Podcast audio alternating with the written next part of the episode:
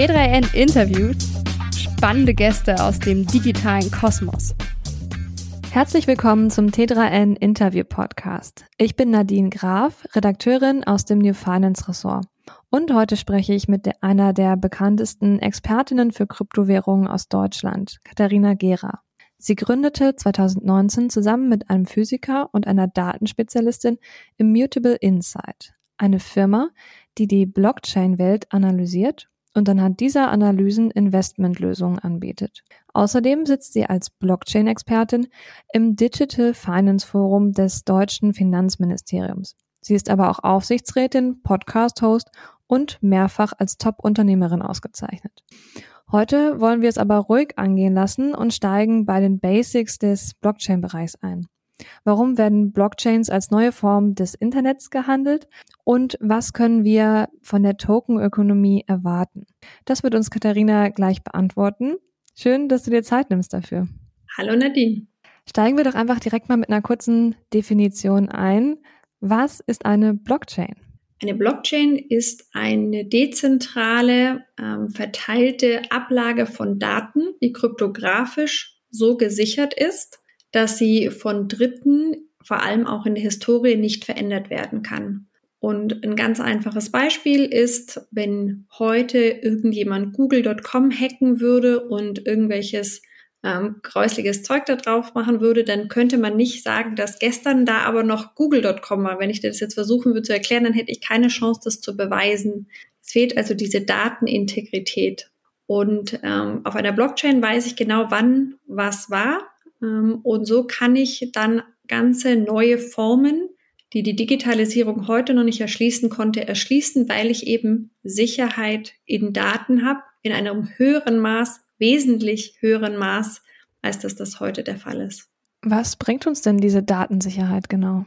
So ähnlich wie ein Stück Blatt Papier, DIN A4 weiß, ähm, mit einer Unterschrift und einem notariellen Siegel zu einer Urkunde wird, so wird dann eine elektronische Datei zu einer Urkunde, ähm, zu einer Datei, die Wert tragen kann. Und das bedeutet, damit wird dann viel von dem möglich, wofür wir heute beispielsweise eine Bank brauchen oder eben einen Notar. Also jemand, der mir sagt, das ist dein Konto und da liegen 2000 Euro drauf Dafür brauche ich dann keine Bank mehr, sondern ich habe ein eigenes Wallet, ein eigenes Konto auf der Blockchain, für das ich dann auch vollumfänglich verantwortlich bin, außer ich gehe wieder zu so jemand wie einer Bank. Und dann kann ich dort meine Assets, meine Vermögenswerte, ob das jetzt tokenisierte Anlagen sind oder anderes, dann selber halten und nutzen. Und das ist, glaube ich, eine ganz wesentliche Komponente, damit wir verstehen, was ähm, die Blockchain ausmacht. Sie ist die digitale Variante der Urkunde. Sie ermöglicht es, elektronisch eindeutig Wert zu halten. Und warum sollte ich das jetzt tun und quasi meine Bankgeschäfte selbst erledigen, ohne die Bank dazwischen zu haben? Weil es lief doch auch immer mit Banken ganz gut. Ähm, wie gut es mit Banken lief, ist, glaube ich, immer in den unterschiedlichen Finanzzyklen, ob 2008 in der Krise oder in anderen Zeitpunkten unterschiedlich zu bewerten. Erstmal, ähm, global gesehen gibt es ganz viele, die heute gar kein Bankkonto haben. Ähm, das heißt, es gibt da ähm, eine ganze Anzahl von Menschen da draußen, für die es nicht darum geht, ob ich es heute schon kann, sondern über die ist es überhaupt zum ersten Mal möglich. Auf der anderen Seite ähm, kostet mich das ein Stück weit natürlich auch Geld und ich muss immer einer Drittpartei auch vertrauen. Und ähm, die Idee der Dezentralität besagt, dass wir am Ende des Tages entweder die komplette Eigenverantwortung übernehmen können und uns eine Software anvertrauen oder wir ähm, äh, vertrauen uns einer Institution an. Ja? Und das ist manchmal ähm, im, im gut etablierten Rechtssystem, wie wir eins genießen dürfen, eine andere Diskussion als global. Aber auch hier gibt es natürlich, ähm, ich sag mal, Stichwort ähm, Sanktionen, ähm, Stichwort Lüftung des Schweizer Bankgeheimnisses, eine ganze Reihe von Menschen, die einfach sagen, so ähnlich wie sie Bargeld halten möchten, weil sie nicht einer Bank vertrauen möchten, möchten sie trotzdem auch digitale Werte halten können, die nicht nur physisch sind und das dann ohne Bank. Aber das kommt sicherlich auch auf die einzelne Person, Person, auf die Vermögenssituation und auch auf die Frage, wie sicher fühlt man sich mit dem Gegenparteirisikobank, was es ja letztendlich ist. Also geht auf jeden Fall sehr viel um Vertrauen. Warum kann ich denn einer Blockchain oder einer Software vertrauen? Hm, lass mich da zwei äh, Punkte sagen. Zum einen, blind vertrauen sollte man nichts, auch nicht einer Software. Und wir sehen immer wieder auch bei neueren, jüngeren Blockchain-Protokollen, dass mitunter eben auch Softwarefehler haben kann. Ähm, was aber auch klar ist, wir haben Blockchains wie die Bitcoin-Blockchain oder die Ethereum-Blockchain, die jetzt eben schon ähm, auch eine ganze ähm, Weile über mehr als zehn Jahre ähm, bei Bitcoin laufen und ähm, wo der Software-Programmcode, also die Art und Weise, sozusagen, wenn man so will, die Bedienungs- und Ablaufanleitung ähm, äh, jahrzehntelang getestet wurde und stabil ist und damit wenn ich natürlich auch selber die technischen Fähigkeiten habe, kann ich das auch nochmal selber abprüfen. Aber damit kann ich und wenn ich auch selber an der Blockchain mich beteiligen kann, also ich kann selber den ähm, Code auf meinem Laptop ähm, laufen lassen und kann die Dateien mir auch selber anschauen, so dass ich gar niemand mehr vertrauen muss. Aber im Grunde genommen ist es die ähm, Kryptographie basierend auf Mathematik, ähm, der Software, der äh, Software-Code, der eben offen ist, sogenanntes Open Source Projekt ist. Die Möglichkeit, dass ich als Dezentralität sowohl in der Infrastruktur, aber auch einfach nur als Nutzer teilhaben kann, ist eine Art und Weise der Offenheit und der Vielschichtigkeit, wie ich es sonst eben nicht kenne.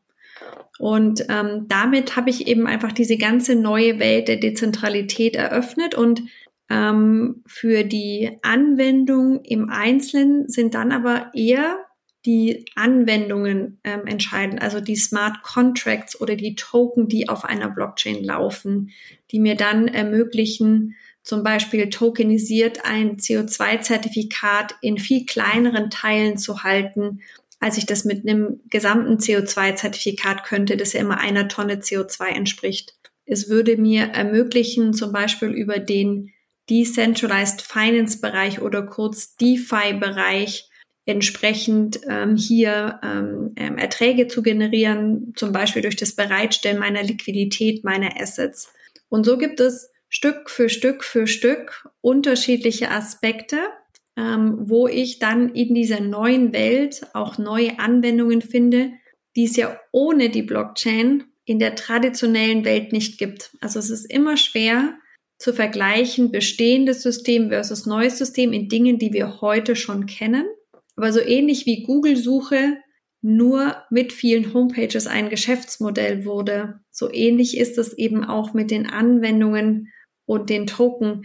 Wenn es nur fünf Homepages gibt oder als es nur fünf Homepages gab, da war das Internet relativ witzlos. Aber jetzt über die Zeit, wo praktisch alles eine Homepage hat, ist es die neue Norm geworden. Und ähm, die Blockchain steht noch ein Stück weit am Anfang dieser Entwicklung.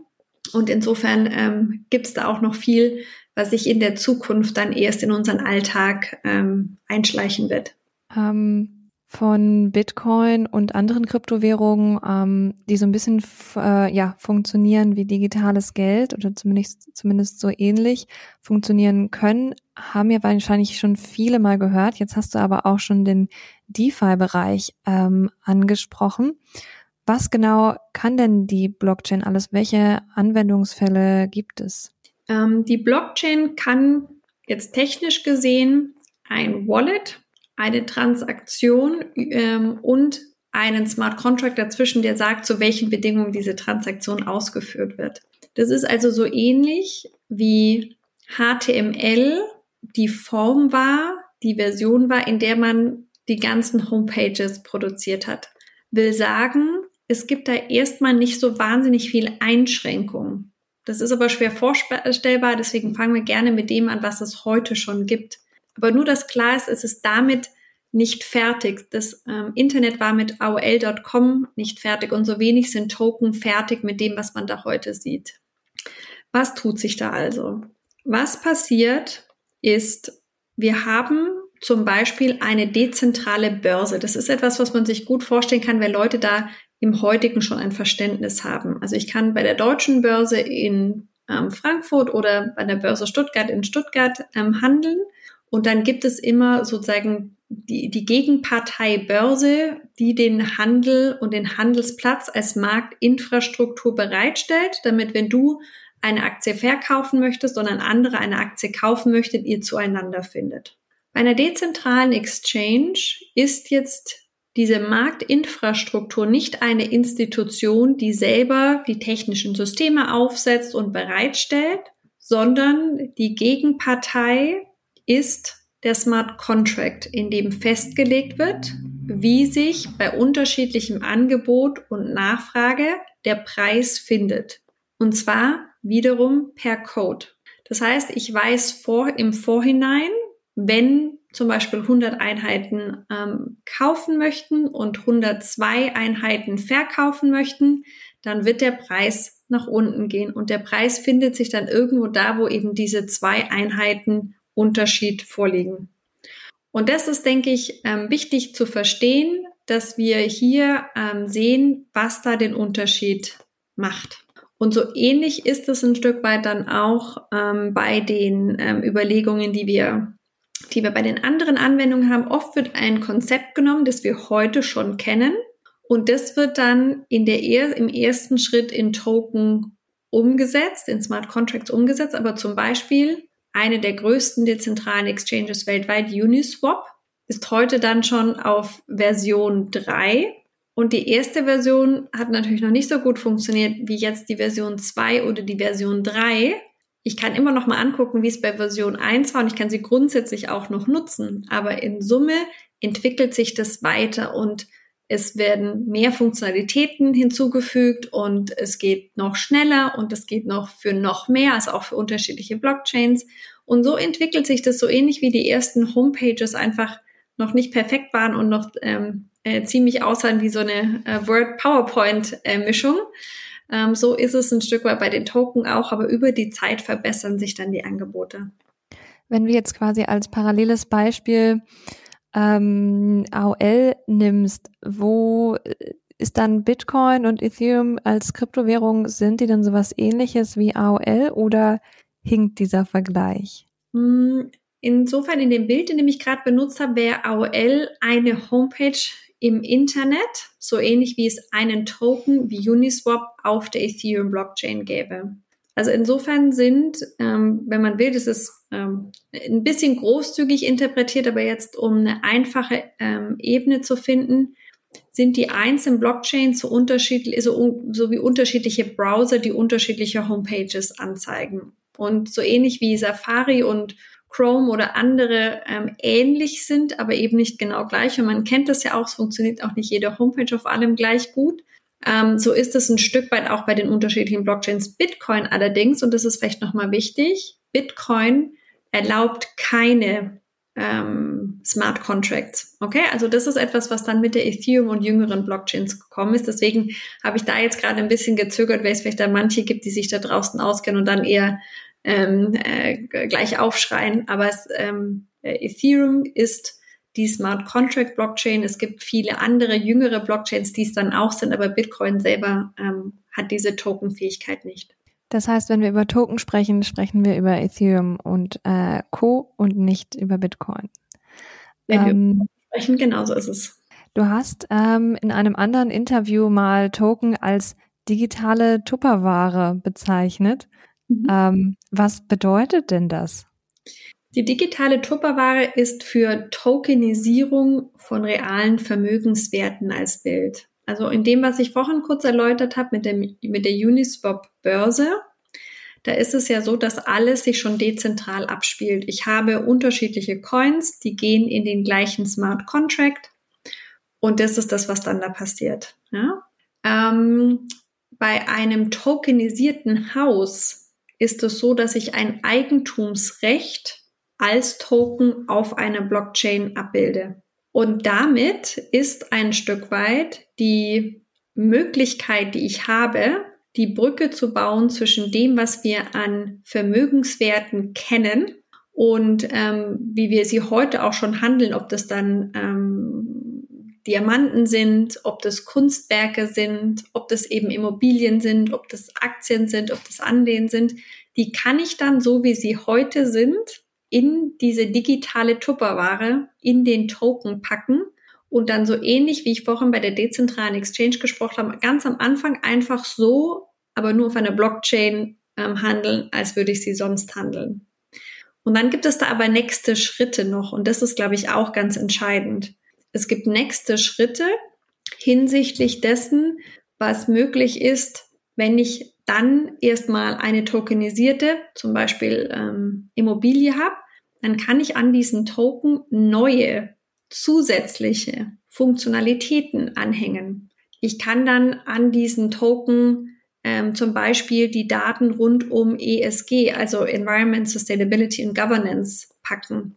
Ich kann ähm, Steuerdaten dranhängen. Ich kann die ganze Transaktionshistorie, die man sonst aus irgendwelchen Informanz Informat Finanzinformationssystemen sich zu ähm, äh, suchen muss, hinhängen. Also so entwickeln dann Menschen Möglichkeiten, wie wir auf dieser Blockchain, wie wir in dieser Welt weitergehen können und dann eben entsprechend auch ähm, ja sozusagen ähm, so ähnlich wie Homepages eben besser wurden und wir heute jetzt über eine Homepage eine Podcast-Aufnahme machen können. So entwickelt sich der das Nutzenspektrum eines Tokens immer weiter und damit wird die digitale Tupperware auch weniger einfach nur standardisiert, sondern die kann mit neuen zusätzlichen Informationen dann ähm, gefüllt werden. Das heißt, wir können uns quasi, um in dem Bild zu bleiben, vorstellen, dass diese digitale Tupperware, der Token, dass die unterschiedlich groß sein kann und wir vielleicht jetzt gar noch nicht wissen, wie groß die überhaupt sein kann und was da alles, ähm, ja, vielleicht sich noch drin verbergen kann, oder? Mm, ja, beziehungsweise da wird unterschiedlich viel reinpassen. Das Schöne an dem Token und an der Tupperware als Bild ist ja, dass es eine Standardisierung ermöglicht. Und zwar egal, ob da eine Aktie oder eine Anleihe beispielsweise drin ist. Ja? Weil außen ist ja immer die Tupperware. Genau. Und innen drin ist jetzt vielleicht einfach nur genau das Gleiche, was davor war, oder in Zukunft das Gleiche, was davor war, plus ganz viele neue Informationen und ganz viele neue Features. Und das macht es dann wiederum spannend. Wenn wir jetzt die Sache mit den Token noch ein bisschen weiter treiben, dann sind wir quasi bei dem Stichwort Tokenökonomie. Kannst du kurz beschreiben, was da auf uns zukommt? So ähnlich wie das Internet zu einer Ökonomie wurde und zur Digitalisierung und E-Commerce und dann irgendwann Social Media und ähnliches, so entwickelt sich die Token-Ökonomie als neues Geschäftsfeld, in der es neue Anwendungsfälle gibt, über die haben wir jetzt schon ganz viel gesprochen, die Tokens. Es wird aber auch neue Kunden geben, nämlich die Maschinen, die ähm, kommunizierfähig sind, weil sie zum Beispiel eine Verbindung auch zum Internet haben, weil sie wie ein Auto sowieso schon eigentlich ein großes Stück Software auf Rädern sind. All diese Maschinen können dann auch eine Wallet haben, so wie wir vorhin darüber gesprochen haben, dass Menschen eine Wallet auf der Blockchain haben können und dann dort ihre Assets halten und verwalten können. Und so wird es auch auf der Blockchain sein für Maschinen. Das heißt, dann können auch zwei Maschinen, zum Beispiel eine Ladesäule und ein Auto, sich gegenseitig abstimmen und laden. Dann können ähm, in einer ganzen Supply Chain unterschiedliche Blockchain-Lösungen sich ergeben. Und das ist etwas, wo dann eben neues Wirtschaften ermöglicht wird. Wirtschaften, das ohne diese Blockchain nicht möglich ist. Und deswegen habe ich sie die Tokenökonomie genannt. Wie weit sind wir denn von dieser Tokenökonomie entfernt oder sind wir da vielleicht auch schon mittendrin? Also DeFi ist wahrscheinlich sowas wie die erste Welle einer sich anbahnenden Tokenökonomie. Ähm, mit einer Vielzahl von weiteren Tokenisierungen, auch jetzt mit der europäischen Regulierung, wird es ähm, diesen Weg, sage ich mal, weitergehen. Ja? Wird es möglich sein, dass wir hier entsprechend ähm, ja, in, in, in neue ähm, äh, in neue Entwicklungen auch reinkommen. Das Spannende daran ist ja, ähm, heute ist es leicht, sich vorzustellen, was alles mit einer Homepage geht. Aber bevor das Menschen vorgemacht, entwickelt oder weitergedacht haben, ist es eben noch nicht so leicht. Und das ist das, was diese Ambiguität ein Stück weit ausmacht. Aber wenn man sich mal überlegt, was wir heute mit WhatsApp oder anderen Messaging-Diensten machen können, was wir heute mit den ganzen ähm, Videokonferenzen machen, wie sich unser Leben über Smartphones verändert hat. es ist immer ein Stück weit schwer, sich zu überlegen, wie das Leben davor war. Ähm, aber diese, diese neuen, dieser Wettbewerb, der ja dann auch gut ist, der bringt dann eben neue Anwendungen und neue Lösungen hervor und das macht es dann so spannend. Ja, also auf jeden Fall ganz interessant, was da die Zukunft noch bringen wird und was wir da noch alles sehen werden. Ähm, aber was sehen wir denn aktuell? Was ist gerade los in dieser Welt der Blockchains? Mm, also das ganze Thema ReFi, Regenerative Finance, ist etwas, was auch gerade ähm, viel an, äh, an Aufmerksamkeit gewinnt. Wir haben über den Merge von Ethereum ja jetzt auch den Umstieg auf Proof of Stake bei Ethereum. Das bedeutet, Ethereum braucht heute ein Ethereum halten heute sind 11 Gramm CO2. Ein Bitcoin halten heute sind ähm, über 4 Kilogramm CO2. Ähm, und da merkt man, das ist einfach der Faktor 1000 dazwischen. Und ähm, insofern kann ich jetzt mit Ethereum ähm, die deutlich äh, CO2-ärmer jetzt sind, als sie es noch waren vor zwei Monaten, ähm, alle möglichen tokenisierten CO2-Zertifikate, tokenisierter Strom, ähm, Offset-Projekte dokumentieren, ähm, die, die Frage praktisch, wie ich insgesamt ähm, Finanztransaktionen mit weniger äh, CO2 mache. Also es gibt einen bunten Blumenstrauß jetzt an Möglichkeiten, wie man ähm, entweder über Forstwirtschaft oder über Agrarwirtschaft ähm, oder wie gesagt über das, das, das Handeln von auch grünem Strom, das Finanzieren von ähm, unterschiedlichen Renewable Energy Anlagen etc. Ist ein ganzer bunter Blumenstrauß an ähm, Regenerative Finance, der sich da gerade auch entwickelt. Ähm, und insofern ist es neben der reinen Finanzanwendung von der DeFi sicherlich auch so einer der Bereiche, wo in Summe ähm, nicht zuletzt über solche Deals, die ja da gerne mal die Headline machen, sowas wie Flow Carbon von Adam Newman, ähm, dass man da einfach dann sieht, dass jetzt auch Kapital in diesen Bereich fließt. Wofür ist es denn, also klar, Umweltschutz ist wichtig, das wissen wir alle, aber warum passiert das denn genau jetzt, dass quasi die Blockchain-Welt sich so ein bisschen bemüht, grüner zu werden? Oder ist es quasi jetzt mit dem Merge von Ethereum, also wo du gerade davon berichtet hast, dass der Konsensmechanismus von Proof of Work zu Proof of Stake gewechselt ist. Ähm, und das macht das Ganze sehr viel weniger energieaufwendig. Ist es damit quasi schon geschehen? Ähm, oder gibt es da so einen Trend in der ganzen Blockchain-Welt, ähm, einfach nachhaltiger zu werden? Mhm, also so ein Ethereum Merge passiert ja nicht über Nacht. Der ist ja seit Jahren sozusagen in Vorbereitung und ist jetzt nur erfolgreich geglückt. Ähm, es gibt ähm, neben Ethereum noch weitere, noch jüngere Blockchains, sowas wie die Algorand oder Cosmos, die noch deutlich, deutlich CO2-ärmer ähm, sind. Also da reden wir dann über 0,x Gramm CO2, also nochmal Faktor 10 besser als Ethereum heute. Ähm, ich glaube, dass es gar nicht so ein Blockchain-spezifisches Thema ist. Ich glaube, Dezentralität ähm, und Nachhaltigkeit geht grundsätzlich als Prinzipien sehr gut zusammen. Ähm, ich glaube, wir haben hier die Möglichkeit, andere Systeme abzulösen. Und ähm, wenn man sich das in Summe anschaut, dann ist es, würde ich sagen, so ähnlich wie ganz viele technologische Entwicklungen erstmal neu und noch nicht optimiert. Und dann wird die bestehende Technologie, so ähnlich wie der erste Diesel noch nicht so effizient war, wie diejenigen, die jetzt heute vom Band gehen würden, so entsteht da dann eben auch eine Entwicklung. Aber ich glaube, dieses ähm, Bewusstsein rund um CO2-Emissionen ist ja eher äh, wirklich ein genereller Trend, der sich dann aber hier auch in der Technologie wiederfindet. Wie sieht es denn lokal aus? Weil ähm, Blockchains sind ja ein ja, globales Phänomen. Das heißt, so ein Netzwerk ist ja immer weltumspannend und da ist es eigentlich ein bisschen egal, ähm, in welchem Teil der Erde ich mich befinde. Aber wie sieht's denn mit dem deutschen und dem europäischen Markt aus? Ist da das Interesse ähm, groß an Kryptowährungen oder ähm, also letztes Jahr um diese Zeit ungefähr hatten wir das letzte Bitcoin sogenannte ähm, All-Time High oder Allzeithoch auf Deutsch. Da war Bitcoin sozusagen in aller Munde und ähm, es war super und es war ganz toll. Ähm, und jetzt haben wir seitdem natürlich wie an den meisten auch Aktienmärkten und Anleihenmärkten ähm, eine deutliche eine deutliche Reduktion und eigentlich eine Krise. Ne? Ähm, ich selber habe im letzten Kryptowinter in 2018 gegründet ähm, und sehe auch ein Stück weit, dass wir hier natürlich immer nicht wissen, wie lang diese Abkühlung andauert. Das hat sicherlich auch was mit der Wirtschaft in Summe zu tun. Das hat sicherlich auch was mit den Zinsen zu tun. Aber das Interesse an Blockchain hängt ein Stück weit natürlich auch immer an dem Bitcoin-Preis. Ähm, noch zumindestens. Ja?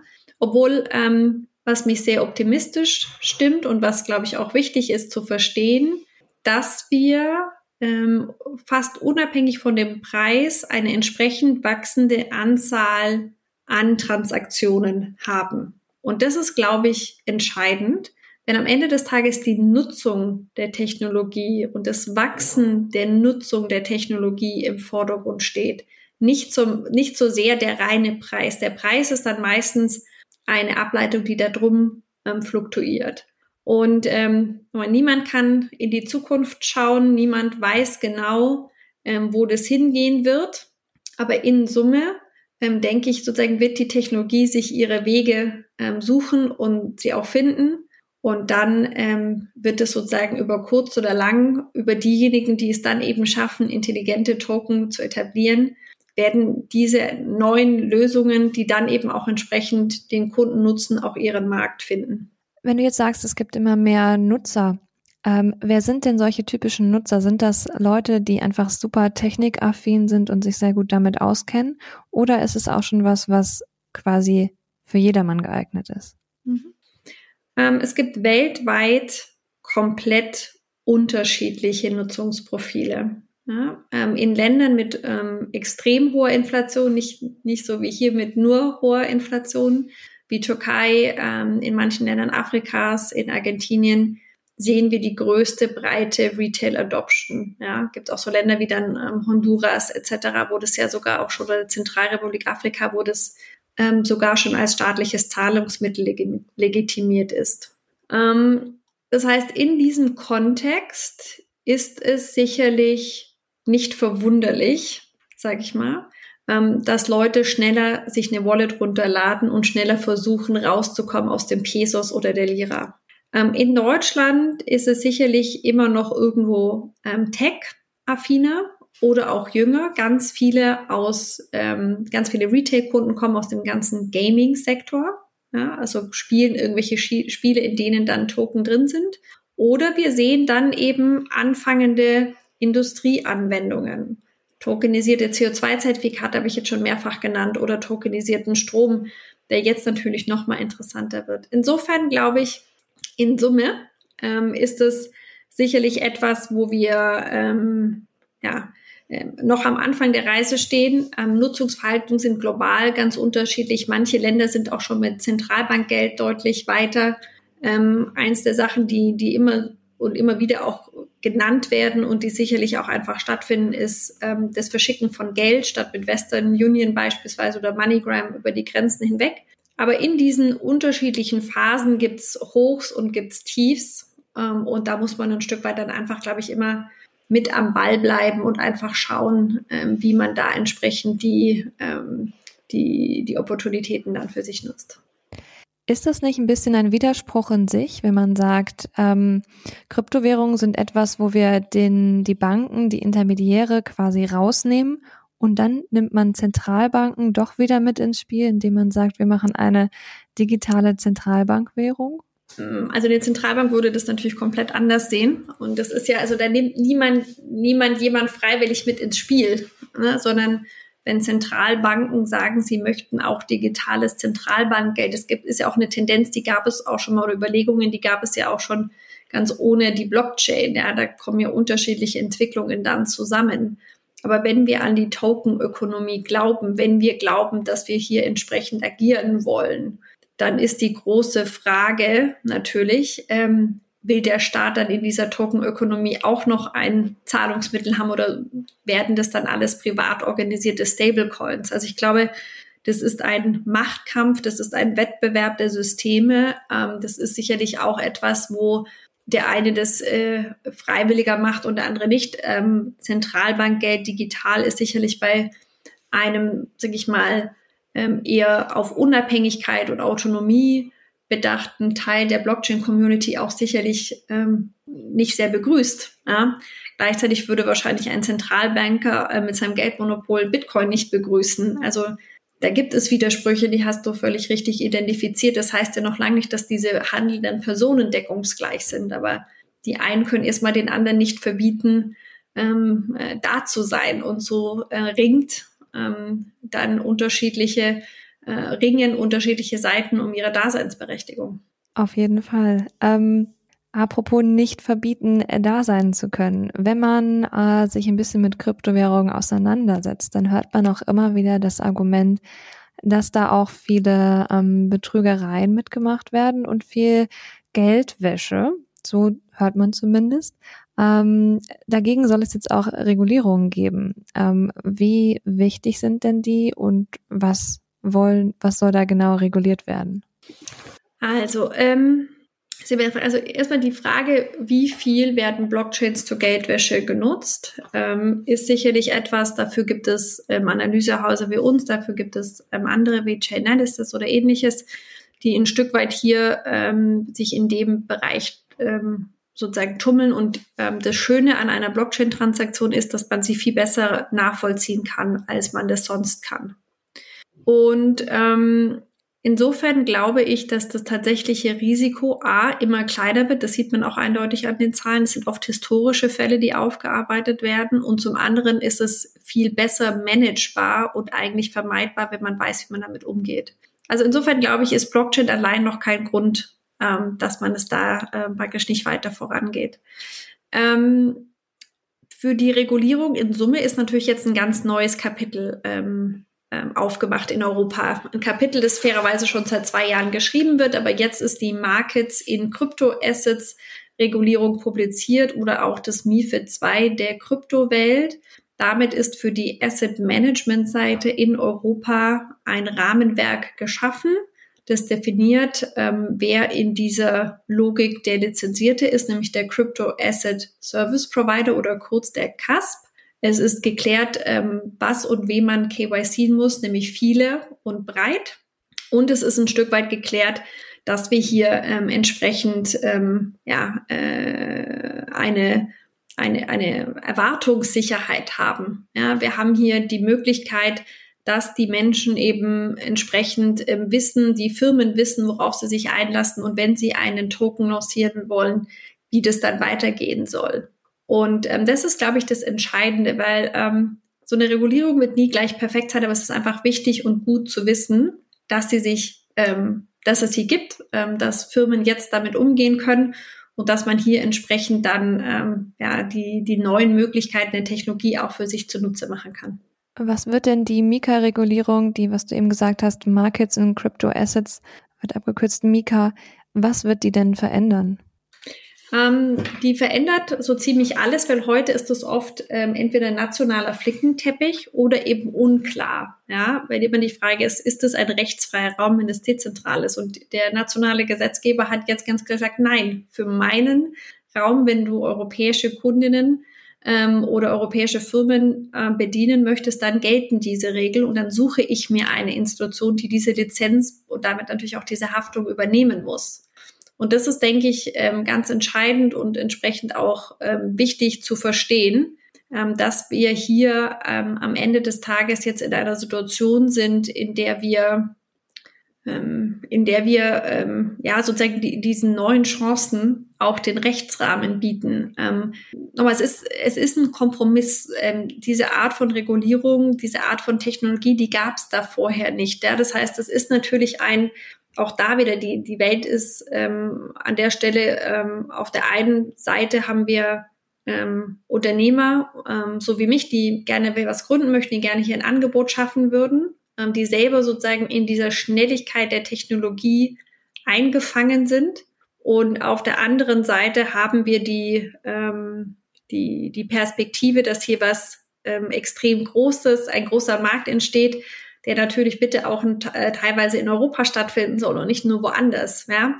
Also insofern, das ist sozusagen diese, ähm, diese unterschiedlichen Seiten, die, die sich alle ineinander gegreifen, fortentwickeln, die alle dann ein Stück weit auch weiterkommen wollen und weiterkommen müssen. Und ähm, das ist sicherlich ganz wesentlich für diese Diskussion, dass man einfach versteht, ähm, weder wird die Politik ähm, das ex ante gut machen können, noch wissen die Unternehmer auch im Zweifelsfall, die selber ja an ihren Lösungen arbeiten, wie es da weitergeht. Genau.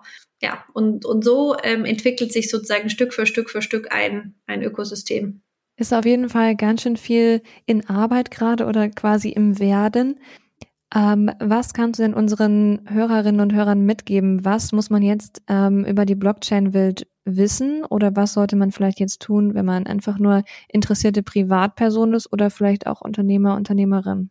Mm, das Schöne ist an, an Blockchain, das ist ja schon in einer sehr digitalen Welt hat sich das alles ähm, entwickelt, ja.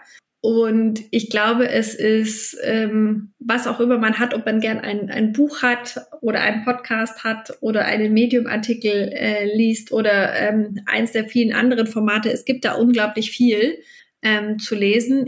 Ich würde aber auch explizit warnen ähm, vor Twitter ähm, und vor äh, manchen Foren, auf denen wahnsinnig viel gehypt wird. Die Blockchain-Community selber ist auch viel auf Telegram und Discord unterwegs, aber das ist für Anfänger sicherlich nicht der richtige Anfang. Ähm, ich empfehle ähm, gerne das Buch ähm, Token Economy von der Shermin Woschkmir. Ähm, ich finde, es ist ein guter Einstieg. Sie war selber ähm, an der Uni Wien ähm, beschäftigt und kann deswegen, finde ich, ein gutes Maß machen zwischen Präzision und trotzdem noch Verständlichkeit. Also es ist nicht zu oberflächlich, aber es ist nicht zu tief. Und ähm, wer noch gerne liest, hat damit sicherlich einen guten Anfang gemacht. Alles klar, dann gehen wir auf jeden Fall mit einer guten Buchempfehlung jetzt in den kommenden Winter ähm, und lassen uns alle vom Hype nicht zu sehr beeindrucken. Vielen Dank für das Gespräch, Katharina. Es war sehr aufschlussreich. Danke dir, Nadine.